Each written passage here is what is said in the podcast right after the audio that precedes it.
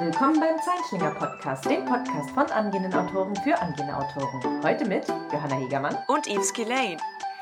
Und wir wissen ja, die Guten, die haben den langen Arm des Gesetzes auf ihrer Seite. Und die Bösen, die haben halt nur die lange Hand. Den Handlanger nämlich. und jetzt äh, genau. überleg mal, wer gewinnt. Der eine hat einen Arm, der andere eine Hand. genau, das wird, wird ein sehr interessanter Kampf. Ähm, ja, wir reden heute über den Handlanger, äh, der gemeinhin als ein böswilliger Gefährte des Bösewichtes gesehen wird. Ähm, das Beispiel, das wir jetzt gerade schnell gefunden haben bei einer schnellen Wikipedia-Suche war, ich habe schon wieder vergessen, wer war das? Mr. Smee, genau, von Captain Hook. Smee. Smee, genau, ähm, Handlanger. Yes, Master. Igor nicht zu Ja, genau, der, der klassische der, Igor. Der besten, genau. Ja, wir hatten eben schon mal ganz kurz erwähnt, äh, vorher, bevor wir angefangen haben, äh, dass ich das Gefühl habe, dass ähm, ja, der, des Protagon der Protagonist hat seinen besten Freund und der Antagonist hat seinen Handlanger. Da hast du gleich schon so ein bisschen, nee, ohne es auszusprechen, habe ich in deinem äh, Gesicht die, die quasi Diskussionsfreude an der Stelle gesehen. Und ich kann mir schon vorstellen, woran das liegt. Denn äh, gerade weil der beste Freund ja eigentlich, da geht es um eine Form von Augenhöhe, eine Form von Respekt Respekt, den man sich gegenseitig äh, zollt. Äh, es geht darum, einen, einen ausgearbeiteten Charakter zu haben, der äh, selbst was mitbringt, nicht zu flach ist. Wir haben ja eine ganze Folge dazu gemacht. Wir können es ja gerne noch in die Shownotes packen, falls es schon gelaufen ist. Wenn nicht, einfach weiterhören bei uns, äh, dann kommt diese Folge noch. ich glaube, die lief aber schon. Aber beim Antagonisten und dem Handlanger ist es ja eigentlich, dass es wirklich nur eine Handreichung ist, wirklich nur eine Zuarbeitung ist. Da frage ich jetzt dich, muss man Handlanger ausarbeiten? Hm, ja, also es ist schon ist schon in gewisser Weise interessant. Ich würde nicht sagen, dass es nur eine Zuarbeit ist. Also als wir jetzt gerade bei Wikipedia geguckt haben, stand ja auch, dass der Handlanger an sich auch irgendwie böswillig ist. Und da fällt mir auch immer dieses Zitat ein von dem, von dem Film von Helsing, also mal dahingestellt, der war unterhaltsam, aber nicht so gut. Und da gibt's auch so einen Igor-Charakter und der quält halt dann immer die Leute und dann fragt ihn irgendwann mal jemand, warum quälst du das Ding denn so? Also fragt Dracula und da dreht er sich um und sagt und guckt so verwirrt und sagt dann so, weil ich das gut kann. Und das ist so, ich, fast sehr gut den Charakter dieses äh, Charakters zusammen. Ähm, ja, es kommt drauf an. Also es ist halt, finde ich, in dieser, in dieser Figurenkonstellation so sehr viel Potenzial für so eine Dynamik drin.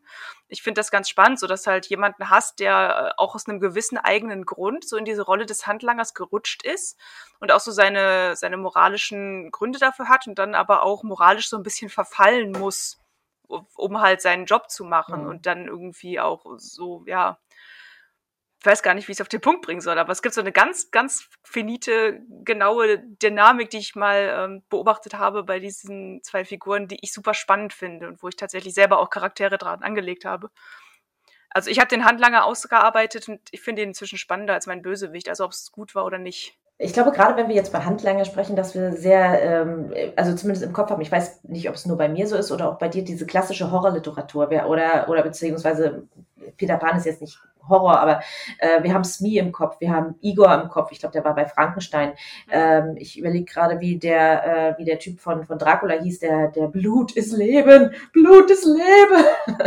also der ein bisschen verrückt gemacht wurde und dann zum Handlanger kam. Irgendwas mit W, meiner Meinung nach. Renfield. Ähm, hm? Renfield heißt es. Renfield. Sagen wir, Renfield, dann haben wir mein Weh mit. Renfield. aber ich glaube, der Handlanger, ähm, den hat, nennt man sonst halt nicht so, aber ist dann halt auch ähm, oftmals, gerade bei diesen typischen Bösewichten, auch über diese Horrorliteratur hinaus.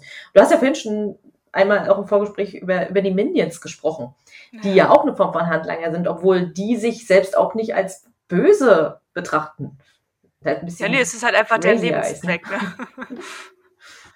einfach, die müssen sich einen Willen suchen und dann äh, ja. erfüllen ihren Lebenszweck. Und das ist halt so alles, was sie tun. da sind wir wieder dabei, muss man Handlanger ausarbeiten. hm, ja, na, Das heißt ausarbeiten. Ich meine, es hat gereicht für mehrere Filme. Ne? Also die Antwort ist offensichtlich nein. Aber man kann halt doch noch einiges rausholen, wenn man ähm, wenn man ihn dann doch, ihn oder sie dann doch äh, ausarbeitet. Mir fallen gerade irgendwie gar keine Beispiele ein. Also ich bin, mein Kopf ist super leer.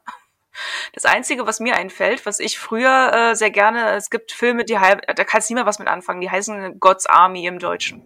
Mit Christopher Walken und der spielt irgendwie den, den Engel Gabriel. Und der hat irgendwie so einen Handlanger und das ist so ein Typ, ich weiß gar nicht mehr, warum es ewig hässlich gesehen habe, der, ähm, der irgendwie beim lebendigen Leibe verfault und die ganze Zeit angepisst ist deswegen, weil ich glaube, weil der der der Christopher Walken Charakter den irgendwie am Leben erhält, weil er noch Dinge von dem braucht und der ist einfach nur angepisst deswegen und ich fand die Dynamik zwischen den beiden damals so cool. Ähm, da wollte ich dann selber auch äh, Charaktere schreiben. Ähm, aber vielleicht, um jetzt mal so ein bisschen die Kurve zu kriegen, können wir noch mal ein bisschen ähm, ja, definieren, was für einen Zweck so ein Handlanger denn in einer Geschichte spielen kann. Warum baut man einen Handlanger ein?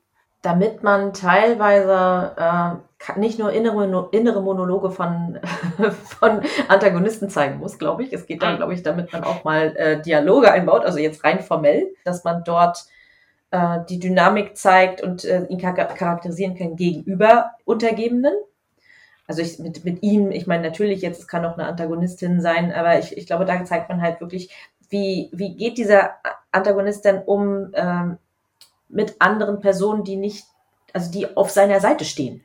Ja. Und ich glaube, es ist eine ganz wichtige Dynamik, da mal reinzugucken. Oder es ist auch eine Möglichkeit, sich dort auch menschlich zu zeigen. Antagonist mm, muss ja, mm. es muss ja nicht so wie, wie dieses typische sein, von wegen, äh, du, du kleines Stück Dreck ja.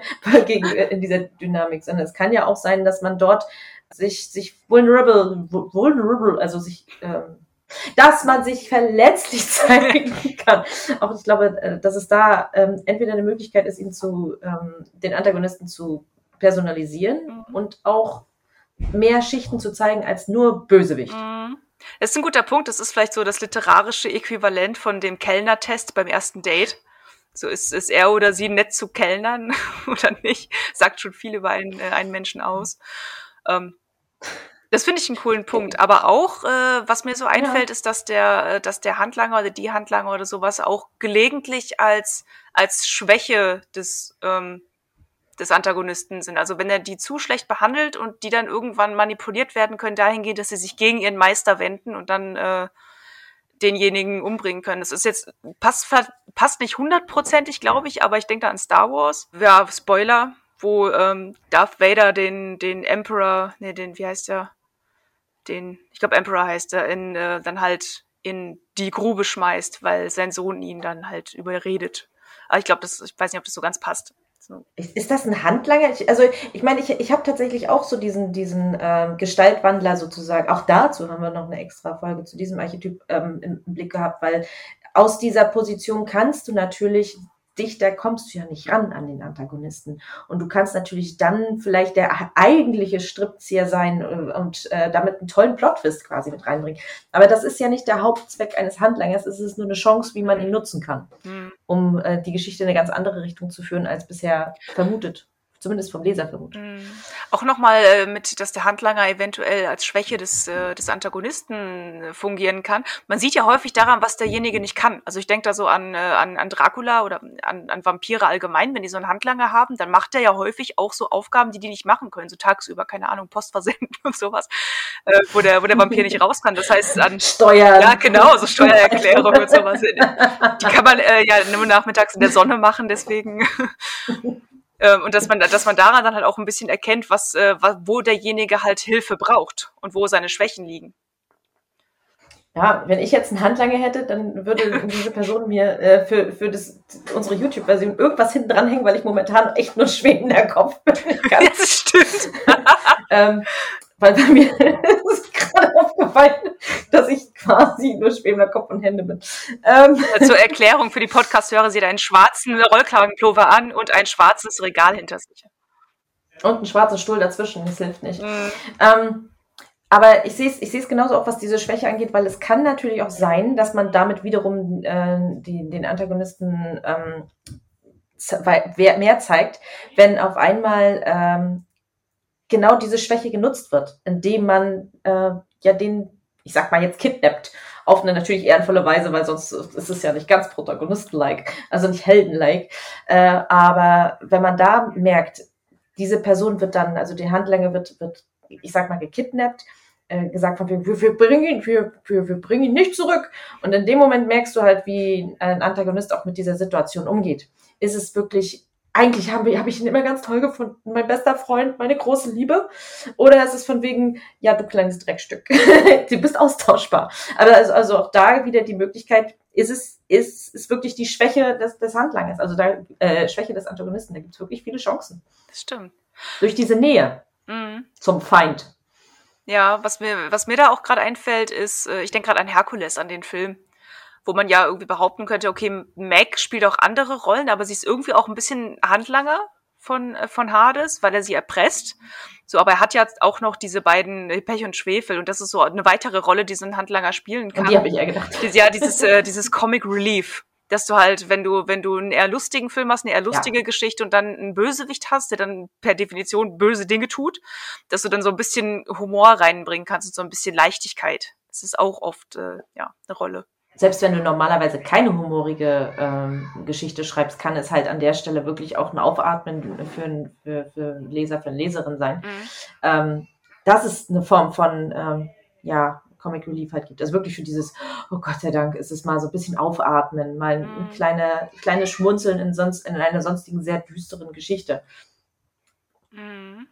Also ich glaube, dass diese, es ist aber auch wieder, also glaube ich, diese, diese Definition des Handlings, überall halt äh, das angereicht wird. Es wird Plot angereicht, es wird, werden Chancen angereicht, es wird dem Leser angereicht zur Hilfe, entweder ähm, um jemand anderen besser zu verstehen. Also es ist wirklich eher ein Werkzeug als ein ausgearbeiteter Charakter. Ja. Ja, stimmt. Aber es das heißt ja nicht, dass man, dass man ihn oder sie nicht ausarbeiten kann. Man muss ja wissen, was man damit bezweckt. Nein. Man sollte allgemein wie immer äh, ja. überlegen, warum baue ich diesen Charakter ein und welchen Mehrwert bringt er für meine Geschichte und treibt er wirklich das voran, was ich vorantreiben möchte. Hm. Hast du Handlanger in deiner Geschichte? Oder deinen Geschichten? Nee. Naja, ähm, in der, die ich jetzt gerade schreibe, also mit, mit mein, äh, in meinem Debüt, in meinem unveröffentlichten Debüt, habe ich äh, keine Handlangerfigur drin. Da fällt mir zum, nee, habe ich nicht. Äh, aber in der, die ich jetzt gerade schreibe, habe ich es hab anders gehandhabt, dass äh, es quasi eigentlich der Antagonist der Handlanger ist, in der Form, dass man damit einen personifizierten Handlanger ist, weil eigentlich mein Antagonist eine Organisation ist, also die nicht greifbar ist. Mhm. Und das wird greifbar gemacht durch eine, einen Handlanger. Also wieder eigentlich Mittel zum Zweck. Aber natürlich, die Figur habe ich jetzt ausgearbeitet, aber ich habe noch nie so drüber nachgedacht. Eigentlich ist äh, diese, das Gesicht, äh, eigentlich ist es ein Handlanger, es ist eigentlich das Gesicht des Antagonisten sozusagen.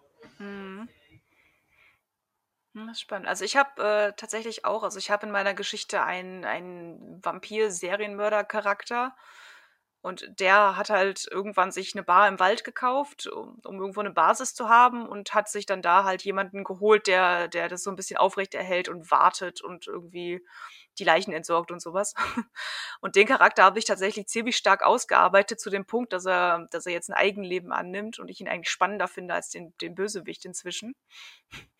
Aber bei, bei dem war es auch so ein bisschen äh, so, ja, ich muss halt mir überlegen, wie, wie er gewisse Dinge managt. Also ich kann mir zum Beispiel, wenn es auch der Charakter nicht hergibt, ich kann mir nicht vorstellen, dass mein, mein Vampircharakter einfach, weil der vom Charakter her nicht so ist, dass der, äh, keine Ahnung, Getränke einkauft und die Bar putzt und, und äh, wieder dafür sorgt, dass da die. Hat der Handlanger einen Handlanger?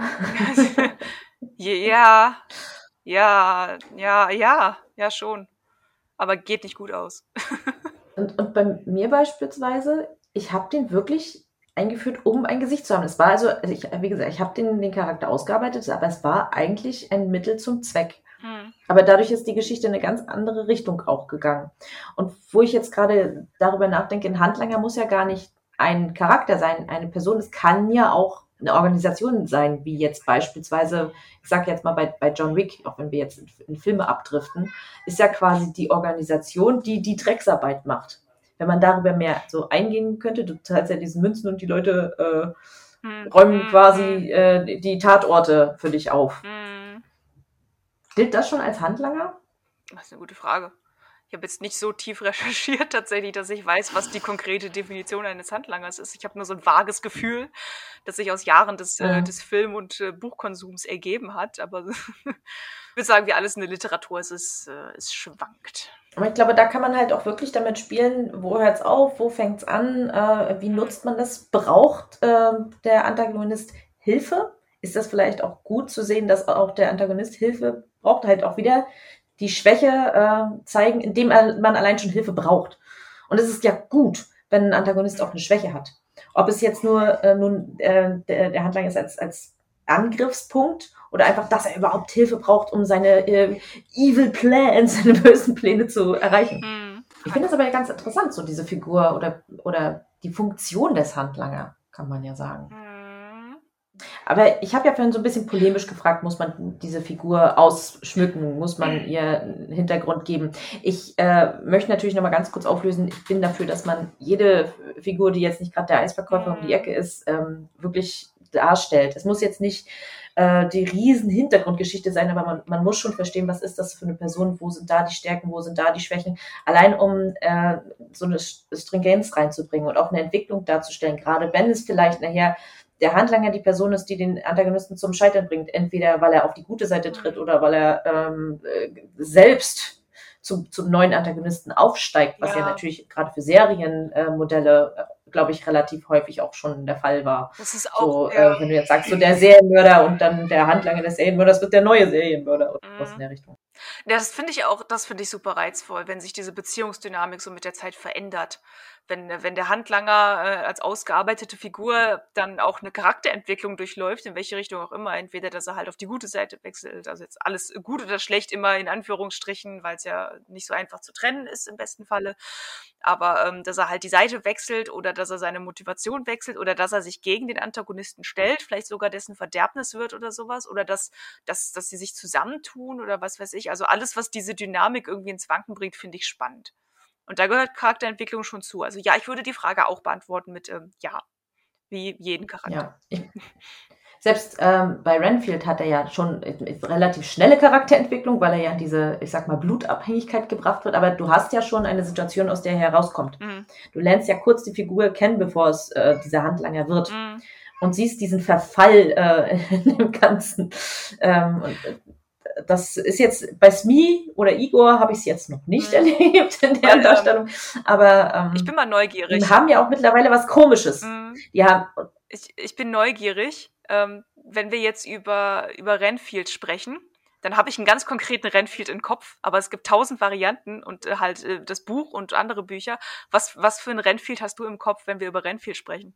Also ich muss zugeben, wenn ich, ich habe das Buch auch gelesen und Hörbuch gehört und trotzdem habe ich als Renfield ähm, genau die Szene im Kopf von Bram Stokers Dracula, wo ähm, Keanu Reeves mitgemacht hat, meiner Meinung nach. Und ja, wie hieß er nochmal? Er heißt, er hat, ist auch ein bekannter Musiker und ich habe halt äh, im Blick, er hat so eine richtig tiefe Stimme, wie er dann halt an den äh, an den Gefängnis äh, Dingern, Balken, Gefängnisbalken, Gittern, am Gefängnisgitter quasi rüttelt, Blut ist Leben, Blut ist Leben. Blut ist Leben? Ähm, Leben. Leben. Blut ist Leben.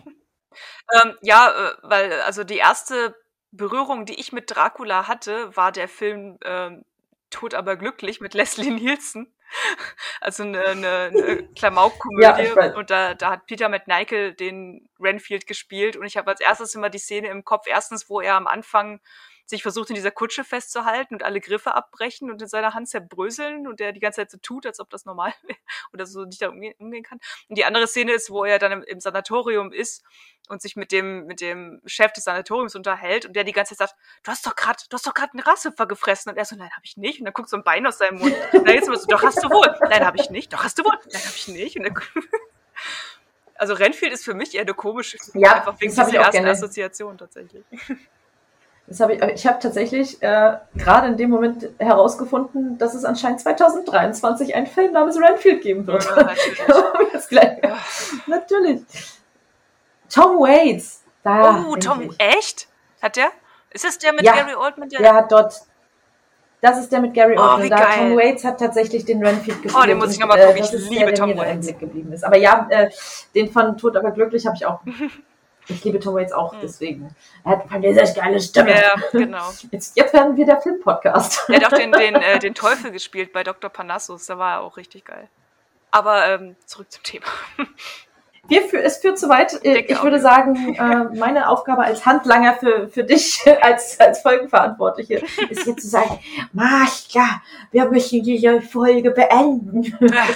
wir möchten noch sagen, äh, wer, wer uns gut findet, halbwegs, der würde uns freuen, äh, wenn ihr unsere Podcast bewertet und weiterempfehlt, weil das sind so Sachen, die uns äh, extrem weiterhelfen, weil es dem Algorithmus eu eurer Streaming-Plattform der Wahl äh, sagt, von wegen, ja, Podcast ist gut, den empfehlen wir auch anderen. Mhm. Und deswegen würden wir uns da sehr drüber freuen. Mhm. Und wenn ihr mal äh, Themenwünsche habt, wir finden es auch immer sehr spannend, mal aus der Community Themen zu behandeln. Also ich meine, wir wählen die jetzt gerade immer selber aus, was uns gerade interessiert und was uns gerade über den Weg läuft und sowas. Aber wir sind super offen dafür, was, äh, was euch interessiert. So, was wollt ihr denn gerade wissen? Was interessiert euch denn gerade? Daran, daran wachsen wir ja auch. Deswegen gerne auf Instagram oder per E-Mail, wenn ja. ihr einen Wunsch habt. Obwohl ich jetzt auch sagen muss, ich denke jetzt, ich kau noch quasi so ein bisschen auf den Gedanken rum, dass das Renfield jetzt ein extra Film wird. Also im Sinne von, dass Handlanger ja. so ausgearbeitet werden, dass sie zur Ich habe da ehrlich gesagt keine Lust ähm, drauf. Also, auch wenn ich nicht mehr dazu. Uh, dieses, dieses Ganze, wir nehmen jetzt Nebencharaktere aus der klassischen Literatur und geben denen einen eigenen Film und dann geht's immer darum, wie, wie unglaublich schlecht es denen geht und wie, wie leidend die sind und äh, was für eine furchtbare Backstory. Dann gehen wir doch mal über dieses, geh doch mal über dieses, dieses, äh, das wird's wahrscheinlich auch sein. ja. Ich gehe voll mit davon, aber geh doch einfach mal in dieses Gedankenspiel, wenn man Handlanger zu Protagonisten werden lässt. Was, äh, was müsste passieren? Wie ändert sich die Geschichte? Wie, ähm, also ich finde den Gedanken eigentlich ganz ja, spannend. Ich weiß nicht, ob ich jetzt einen Film sehen möchte. Ja, also ich weiß nicht. Also äh, Filme, wo der Handlanger der Protagonist ist, sind halt einfach Filme über einen Protagonisten, die, äh, die halt irgendwem irgendwas schuldig sind. Mein erster Gedanke ist Baby Driver. Ist wahrscheinlich ein bisschen weit hergeholt, mhm. aber da ist ja auch der Protagonist einfach davon angetrieben, dass er dem Kevin Spacey noch was schuldet und das sollte man nicht tun. Kevin Spacey mhm. was schulden. Wir, wir, wir äh, schweifen jetzt zu weit ab. Zumindest wenn man sich Baby Driver nennt. Ja, genau. Oh ich glaube, er wurde jetzt freigesprochen. Das wird ein Laber-Podcast. ja, so wird schnell äh, aus einer Quickie-Folge Laber-Folge. Viel Nein, zu schneiden. Jetzt, ähm, ich wollte gerade sagen, ich glaube, hier muss man ein bisschen was schneiden. Aber trotzdem finde ich den Interess Gedanken interessant. Mhm. Äh, wenn, ob ein, ob äh, ein Handlanger so ausgearbeitet ist, dass er diese Rolle verdient. Und wenn sonst nichts mehr zu sagen bleibt, würde ich sagen, wir sehen, schreiben, hören uns. Tschüss.